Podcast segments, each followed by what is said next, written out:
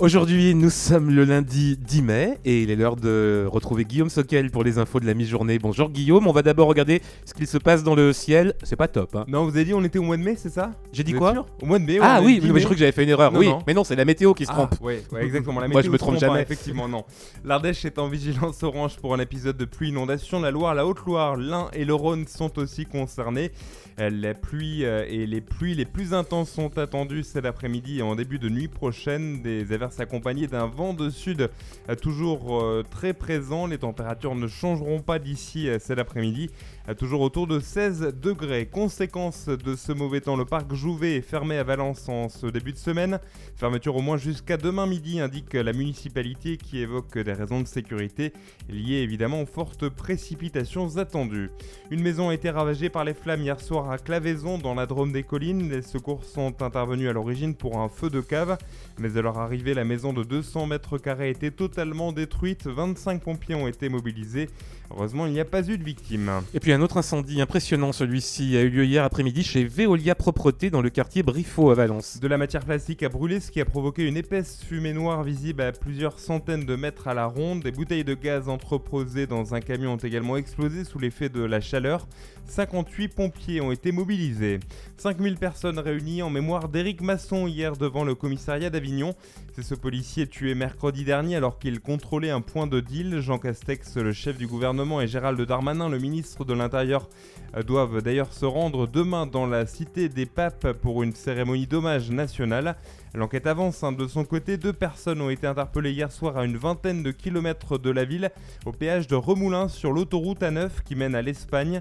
Les deux suspects euh, interpellés pourraient être le tireur et son complice. Ça sent bon, le déconfinement se poursuit pas à Oui, le ministre de la Santé et des Solidarités, Olivier Véran, a confirmé ce lundi matin la réouverture des terrasses des cafés et des restaurants le 19 mai. Les chiffres liés à l'épidémie de coronavirus, en effet, continuent de s'améliorer avec une première depuis des semaines, à savoir moins de 5000 malades hospitalisés en réanimation. C'est d'ailleurs à partir d'aujourd'hui que tous les plus de 50 ans peuvent obtenir un rendez-vous pour la vaccination. Mercredi pour les plus de 18 ans en dernière minute. Le centre de vaccination euh, situé au centre des Clévaux à Étoile-sur-Rhône sera ouvert euh, toute la semaine jusqu'à 22h le soir. L'objectif, c'est évidemment de pouvoir augmenter les capacités de vaccination. Parmi ceux qui ont subi euh, cette crise de plein fouet, on trouve bien sûr les commerces de proximité et des étudiants sont sur le terrain afin de les valoriser. C'est une expérience menée la semaine dernière par Archaglo et par l'IFC de Valence. Ces étudiants du BTS Digitalisation de la relation client sont allés à la rencontre des commerçants, notamment à Tintournon, afin de les aider à améliorer leur présence sur le web. Alors, quels sont les réseaux incontournables pour être visibles sur la toile Pauline de Deus a posé la question à Victor en première année à l'IFC de Valence. Bah pour moi, les incontournables, ce serait tout d'abord utiliser la plateforme Google My Business, qui est la première visibilité qu'on va avoir en faisant une recherche sur Google. On va avoir toutes les informations de l'entreprise, adresse, numéro de téléphone, horaire d'ouverture. Après également certains médias sociaux, mais cela va dépendre éventuellement des sites que va viser euh, le commerce en question. Ça peut très bien être Facebook, Instagram. Ça va dépendre réellement de l'activité euh, de l'entreprise. Ça après, c'est à déterminer euh, en fonction de chacun. Selon la cible que va viser l'entreprise, on va se rendre sur des réseaux différents. Par exemple, une clientèle un peu plus jeune va peut-être plus se rendre sur Instagram, une clientèle peut-être dans une tranche d'âge entre, on va dire, 30 et 50 ans plus sur Facebook. Et pendant un mois et demi, deux stagiaires vont poursuivre cette opération sur l'ensemble du territoire d'Archaglo. À terme, un portail devrait permettre de recenser les quelques 1178 commerçants du territoire. Près de 700 personnes dans les rues de Valence hier, une mobilisation pour l'environnement à l'appel de l'ONG ANV COP21. Les manifestants estiment que la loi climat votée mardi dernier ne va pas assez loin. Certains des manifestants portaient des tenues de plage, heureusement que c'était pas aujourd'hui d'ailleurs.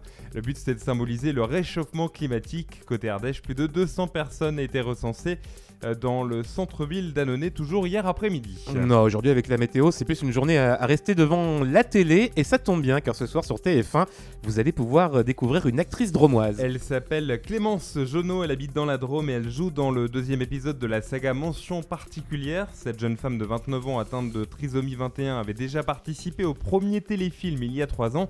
C'est l'histoire de Laura qui, malgré son handicap, a réussi son bac et qui veut désormais devenir euh, journaliste.